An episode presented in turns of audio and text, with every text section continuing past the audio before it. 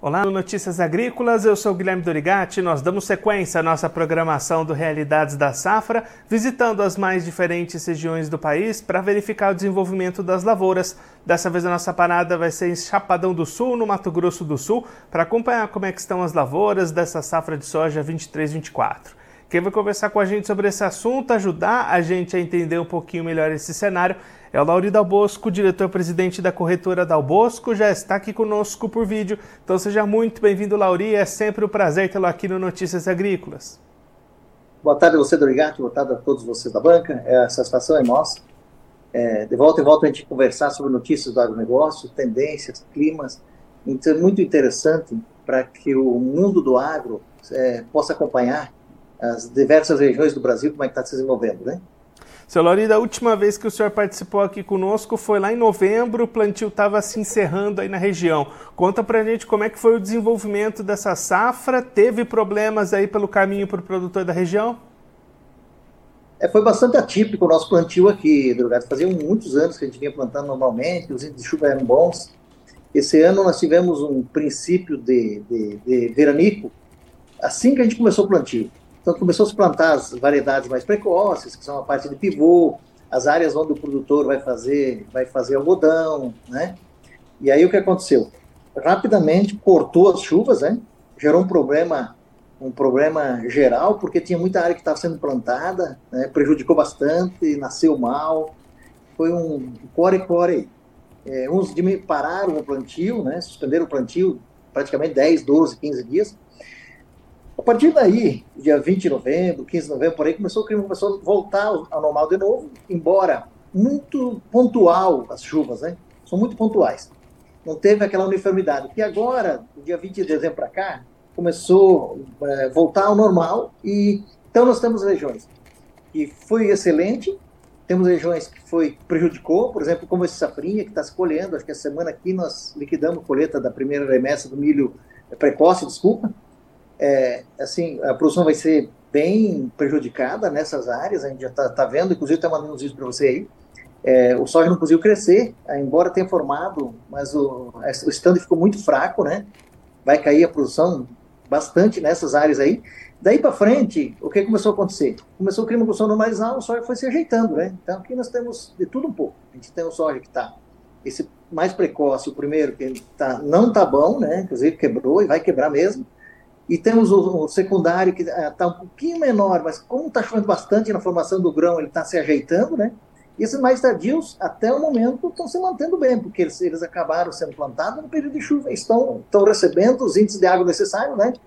Eles estão se desenvolvendo normal, claro que estamos bem cedo ainda para finalizar uma ideia sobre isso, mas é, mais ou menos esse é o cenário aqui dessa região do norte do Mato Grosso do Sul. Né? E aí, Celori, só para a gente ter uma ideia, qual que era a expectativa inicial de produtividade para vocês e quanto é que você já está pensando nesse ano deve ficar aquém daquilo que era esperado inicialmente, né? na verdade, a gente sempre quer colher mais. O ano passado foi um ano espetacular, né? A gente acabou fazendo uma safra boa de soja, fizemos uma safra espetacular de milho, né? A gente tínhamos conversado várias vezes sobre isso. Agora, é, é, nós queremos acreditar que a nossa produção da região aqui no norte devemos perder então uns 10%, de 8%, de 7% a 10% na produção final. Por quê? Porque tem essa parte que ficou mais, não cresceu é, o necessário, não formou tanto certo, tem as partes que já estão sendo colhidas, que inclusive é, o índice de quebra é maior do que isso, né? E a, a, aí temos que esperar mais um pouco para ver como é que vai desenvolver as, meio ciclo para frente, né? Essa soja 7.4, que vai ser ali para 115 dias, que agora está na fase de floração, é, começando a formar grão, né? Isso tem ainda um períodozinho para ser. Esse ano está sendo meio doido, né? Não está dando meio para a gente assim ter uma ideia bem certa, mas enfim, melhorou bem do que tinha, do, do, da maneira que tinha começado, melhorou bastante. Vamos esperar que a gente consiga colher vamos dar um exemplo assim, uns 7% a menos, porque já foi perdido uma, uma, parte, né? Do que se colheu no anterior. É mais ou menos a ideia aqui dessa região aqui, viu? E aí, Solori, com esse plantio escalonado que o senhor comentou, nessas né, lavouras em diferentes estágios de desenvolvimento, até quando que deve ir colheita por aí? A colheita de soja aqui, é, com, esse, com esse atraso no plantio, nós vamos longe, né? Vai final de março aí para a gente poder colher esse soja todo aí. É, é, tem áreas novas que tinham sido abertas, aqui você faz bastante agricultura pecuária, todo ano tem áreas novas sendo feitas aí, não deu para implantar essa cultura no começo, então atrasou bastante no começo do plantio. Vai, vai, esse vai ser um ano que vai esticar bastante. E por isso que eu falo, nós temos que ver um pouquinho para frente, essa parte do meio para frente do plantio, como é que a, a, cultivar vai se desenvolver para a gente saber bem certo que vai produzir. Mas, de todo modo, a mais produtiva sempre é a primeira que a gente planta, e quebrou nessa faixa de 10%. Então, Lorigato, 5 a 7 sacos por hectare, 10 sacos por hectare, possivelmente nós vamos ter isso de perda aqui na região em relação ao ano anterior. E aí, Celori, pensando na frente na sequência, com, esse, com essa colheita avançando até o final de março, como é que fica a janela para plantio de milho na segunda safra por aí? Pois é, é a pergunta que não quer calar. É, então, vamos ter de tudo um pouco, né? Porque essas primeiras áreas que, que estão sendo colhidas estão sendo implantadas outras culturas, principalmente o algodão, né?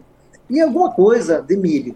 Nós temos uma situação que plantou-se muito pouco milho verão aqui, para nos dizer que, que nada, mas plantou-se pouquíssimo mesmo e o milho safrinha vai atrasar um pouco para ser plantado. Nós já plantamos um pouquinho no, no, no, fio da navalha da janela e acabamos colhendo razoavelmente bem. Claro, o ano passado foi uma situação bem diferente, porque a gente conseguiu plantar na janela, e esticou um pouquinho a janela e o clima veio nos ajudando até o final. Então a gente colheu assim, bem, bem fora do que é normal para melhor. Né? Agora, ano aqui já vem caminhando meio torto, sabe, para o milho, porque é, embora o custo tenha baixado, é, o preço do milho não é tão atraente. Então o produtor vai ficar com muito preocupado e sair implantando custos, né? Caros para saber se vai colher ou não. Não é muito costume do produtor. A nossa região ela se, se adapta muito bem com culturas é, secundárias, né? Que é o sorgo o milheto, umas culturas que estão indo muito bem na formulação de rações. Inclusive começou o milheto é, começou a ser usado muito para fabricar ração para bovinos. Interessantíssimo a maneira que isso está sendo utilizado produtor é uma cultura bem mais barata para ser implantada. Queremos que se diminuir, se o milho avançar muito a janela, possivelmente vai se entrar nessas culturas secundárias e o milheto, né? É, Solari, para a gente encerrar olhando um pouquinho para o mercado, como é que estão as condições para o produtor comercializar suas safras? Vendas da soja estão avançando ou o produtor está segurando ainda essas negociações? É como eu te falei da última vez, aqui o produtor é, comercializa um pouco mais do que do normal do, do Brasil, é, porque nós temos a ferrovia. Então, muitos negócios, assim, é, as, as, as, empresas exportadoras são um pouquinho mais agressivas nessa região por causa da mobilidade, da facilidade de transportar. Mas eu te diria assim, menos do que os anos anteriores. O produtor está doído, está doído desde aquela vez que o milho estava 160, o soja estava 160, 170, e não, não assim, não, e, e, nós estávamos muito contentes com aquilo, produzindo razoavelmente bem, e o mercado voltou aos patamares normais, né? O produtor parou, parou forte de comercializar, foi feito um volumezinho, assim, razoável, mas eu diria assim que menos que os anos anteriores, de trocas que são feitas, esses barters que são feitos pelas empresas, é, que foram feitos na faixa de 125 reais a saca, mais ou menos, né? Mas hoje, para você ter uma ideia, você fala aqui em 105, 110 reais a saca só é disponível. Então, até menos que isso. Né? Então, o mercado oscila um pouco. O produtor está o quê? Está apostando que às vezes o câmbio vem ajudar alguma coisa, ou que vai frustrar alguma, outra, ah, alguma, alguma região do Brasil vai frustrar. Então, pouquinho assustado em sair vendendo. Não está saindo negócio, não se vê falar em negócio de volumes assim, mas é, menos do que o normal foi feito contrato. Então, possivelmente, vamos, vamos assim, enfrentar um pouco de dificuldade para frente nessa parte do faturamento financeiro das nossas fazendas. Tem gente que fez um volume até maior, eles acertaram novamente, né? Mas é, aquele ditado nós falamos, Durguete, nós temos que ir travando o nosso custo, né? Depois, o restante, a gente tem muito tempo ainda para ver o que vai acontecer, até porque não dependemos muito do clima, de vários fatores, é câmbio, né?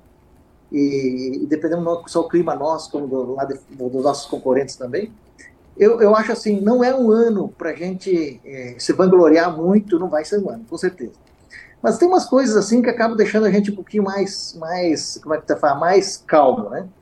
É, por exemplo, nós tivemos ano passado conversando com o pessoal dos barters das empresas de milho, os custos do origate, muitas vezes é, o custo não é, sobe e não acompanha quando o produto baixa, sabe? E nesses últimos dois, três anos agora aconteceu o, os custos de implantação da cultura também eles vêm caindo gradativamente. Né? Então, às vezes, isso influencia muito, porque ah, nós não vamos colher 120 sacos de milho, não vamos colher 100 sacos de milho, mas quanto nós vamos gastar para implantar? E sempre o custo é 60%, 70%. Então, meio que essa parte é que está dando um acalento para nossos produtores, é isso aí. O que, que vamos fazer? Vamos ter que pegar o caderno de novo e colocar quanto vai custar para fazer uma safrinha. Vai custar isso, vai custar aquilo.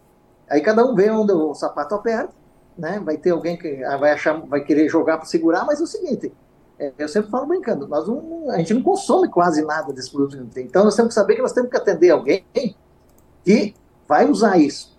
É, e, e esse, alguém, ele depende lá de mercados, de, de, de, de, consumidores, não só do Brasil como do exterior, né? É um, é um desafio. Esses desafios, eles vão e voltam, né? Às vezes eles vão a favor do produtor, daqui a pouco eles vão contra o produtor, o que a gente tem que fazer? Tem que saber dançar o baile, né? Temos que se ajeitar aí e tocando. Deixar de produzir, é muito difícil o produtor deixar de produzir, porque hoje as culturas são muito tecnificadas, as estruturas são muito. As fazendas têm uma estrutura para ser exercida durante o ano. Não é muito fácil dizer, ó, oh, vou diminuir isso, vou diminuir aquilo. O que você pode fazer, de repente, é trocar as culturas para ajustar esse negócio do custo, né? Seu Lori, muito obrigado pela sua participação, por ajudar a gente a entender um pouco melhor esse cenário das lavouras aí na região. Se o senhor quiser deixar mais algum recado, destacar mais algum ponto para quem está acompanhando a gente, pode ficar à vontade. Não, eu agradeço vocês, é sempre um prazer a gente conversar. É, é claro que é, vocês fazem, e muito bem feito, essa divulgação das notícias, espalhando pelo Brasil, ok, está pelo mundo também. E, e, a gente está à disposição aqui. Feliz ano para todos vocês aí, Durgado, feliz ano para toda a grande é, classe produtora do Brasil. De volta em volta se depara com dificuldades, né? Os profissionais que participam, vamos todo mundo em frente, vamos seguir firme, até porque é, depois da, da, tempestade vem a bonança, né? Um abraço a todos vocês, feliz ano novo aí para vocês também. Solari, mais uma vez, muito obrigado. A gente deixa aqui o convite para você voltar mais vezes, a gente acompanhar os resultados da colheita da soja e também como é que vai ser plantio da safrinha por aí. Um abraço, até a próxima. Um abraço, obrigado a vocês. Esse, o Lauri Dalbosco, diretor-presidente da Dalbosco Corretora, conversou com a gente para mostrar como é que estão as lavouras da safra de soja 23-24 lá na região de Chapadão do Sul, no Mato Grosso do Sul, região que, assim como outras localidades do país, também teve dificuldades com o clima durante o ciclo da soja. Celari destacando um plantio escalonado, assim como o atual estágio de desenvolvimento das lavouras. Então, as primeiras áreas plantadas que estão sendo colhidas neste momento, apresentando grandes quedas na produtividade, mas as demais têm uma expectativa um pouco melhor para o potencial produtivo, e aí, diante disso, a expectativa do seu Lauri é uma queda em torno de 10% na produtividade da soja para essa safra 23-24 em comparação com a temporada passada, com essas áreas que vão vir na sequência, ajudando a compensar um pouquinho essas perdas maiores das primeiras áreas. De qualquer forma, a colheita deve se estender até o final de março e, com isso, prejudicar bastante a janela para o plantio do milho. Diante dessa perspectiva, áreas de sorgo e de milheto devem crescer com é, o produtor optando por trocar essas culturas, buscando uma melhor condição de plantio para a segunda safra. E claro que a gente vai seguir acompanhando tanto a colheita da soja como as atividades de plantio de segunda safra lá em Chapadão do Sul, no Mato Grosso do Sul, em todas as outras regiões do Brasil, aqui no nosso Realidades da Safra. Agora eu vou ficando por aqui, mas a nossa programação volta daqui a pouquinho. Notícias agrícolas, informação agro relevante e conectada.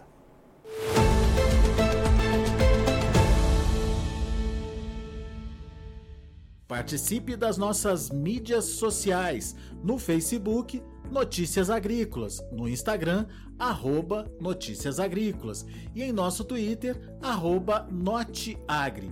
E para assistir todos os vídeos, se inscreva no YouTube, na Twitch, no Notícias Agrícolas Oficial.